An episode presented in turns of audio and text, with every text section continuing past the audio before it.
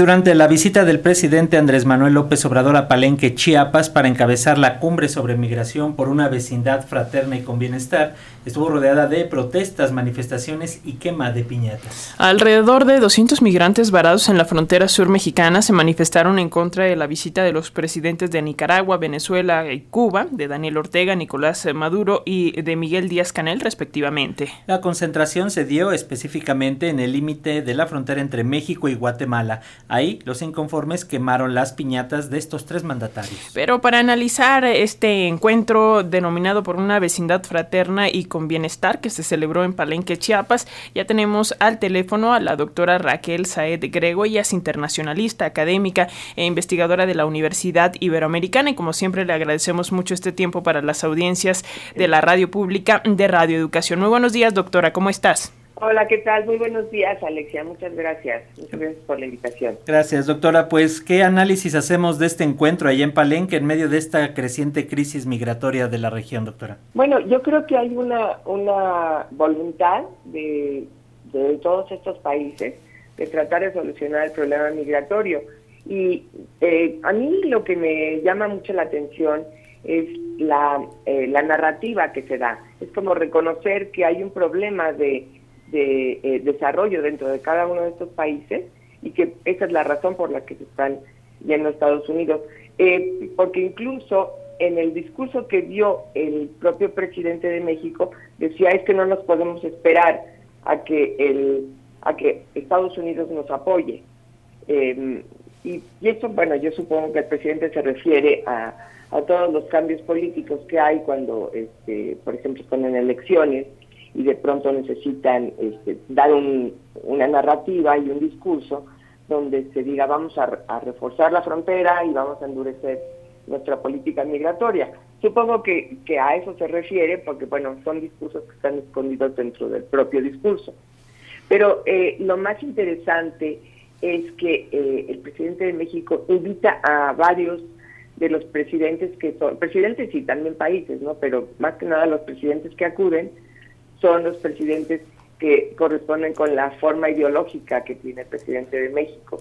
Y muy probablemente a esto se deba la quema de piñas que tienen ahí en la frontera, porque no podemos soslayar que los eh, inmigrantes, especialmente de Centroamérica, que pasan por México, pues sufren mucho en sus derechos humanos, ¿no?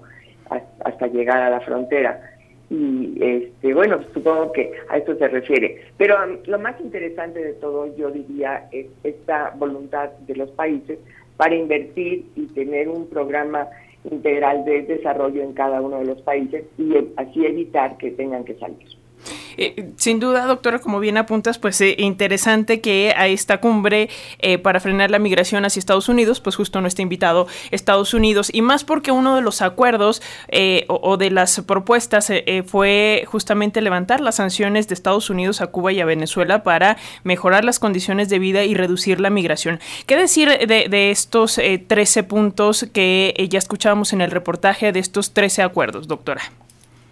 Sí, yo creo que eh, de estos tres puntos lo que se puede sacar, bueno, primero es los países que están ahí y que están con esta voluntad y con esta propuesta, pero eh, en estos tres acuerdos sí se ve esta, esta idea de que eh, como que se dijera, no podemos confiar en Estados Unidos para poder llegar a esto.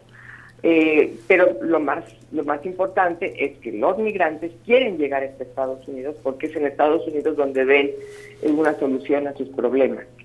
Ahora, una cosa importante es acerca de Venezuela y Cuba, porque si es donde hay una especie de embargo, bueno, con Cuba hay un embargo y con eh, Venezuela una cosa muy parecida también a un, a un embargo. Y esto es eh, también muy importante porque de los eh, migrantes que más están pasando ahorita, especialmente por fronteras que les quedan incluso más lejos, que es la de Tijuana, es la mayor cantidad son venezolanos. Eh, pero eh, muy importante es hacer notar que era Trump el que decía que los venezolanos hay que cambiarles el, el régimen. En cambio, Biden lo plantea desde otro punto de vista son eh, es un país con el cual tenemos hostilidad y por lo tanto este, vamos a bloquearlo, pero también eh, se, ha, eh, se ha ido haciendo un poco más relajada esta forma de ver a, Estados, a Venezuela desde Estados Unidos, porque eh, hace un par de semanas se abrió la posibilidad de relajarlo. Yo no sé si tuviera que ver también con el petróleo, pero este, pues ese es el planteamiento. Sin embargo, sí sabemos que hay hostilidad de parte de Estados Unidos a Venezuela y bueno, no ha dejado de estar esta hostilidad con Cuba. Así que, este, bueno, pues eso, son, eso es lo que yo podría decir. Y sí tiene que ver con la ideología que manejamos desde México, desde el gobierno de México, que es una ideología de izquierda, y si vemos también, ahí están los presidentes de la izquierda que estaban presentes, y estaba Petro, estaba Maduro, estaba Díaz Canel. Eh, de Honduras no lo podría yo eh, establecer muy claramente, y también el otro jefe de Estado era el jefe de Estado de Haití, que bueno, sabemos que Haití sufre muchísimo por la pobreza y también por la migración. Sí, sin duda que son varias visiones, varios rostros los que tiene en esta reunión. Pero, doctora, también para la próxima semana, el 30 de octubre, Pueblos Sin Fronteras ya había convocado a migrantes varados ahí en la frontera sur a una nueva caravana en busca de avanzar hacia el norte del país. Eh, como que se dan también en el marco de esta, de esta cumbre, se dan estas protestas, se da lo que vimos y señalaba de la quema de piñatas por parte de algunas, de algunos migrantes. ¿Cómo, cómo vemos este, e, esta posición también de ellos que lo viven día a día y en carne propia?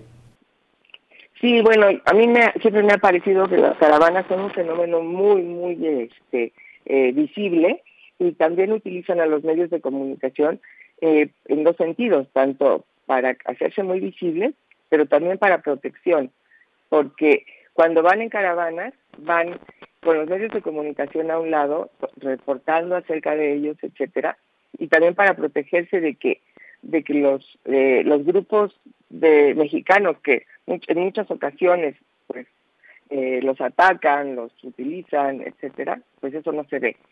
Eh, pero esto de las de las, eh, de las caravanas, eh, que fue un fenómeno durante el gobierno de Donald Trump, lo que hizo fue endurecer mucho su política. pero también Donald Trump le pidió al presidente López Obrador que le impusiera a la Guardia Nacional tanto en la frontera sur como en la frontera norte. Y esto ha seguido ahí, aunque sí han logrado pasar, eh, no es gratis que están ahí precisamente en la frontera y es donde se están manifestando. Entonces, pues cada vez que pasan en forma de caravana, pues se ven como contingentes muy difíciles de, detener. Entonces, bueno, eh, supongo que se está planeando esto precisamente para eso.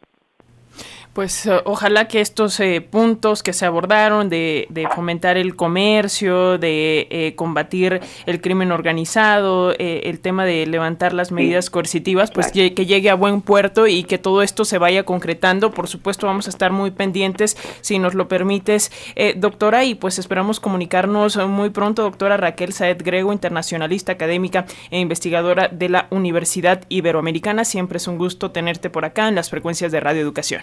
Claro que sí, con mucho gusto.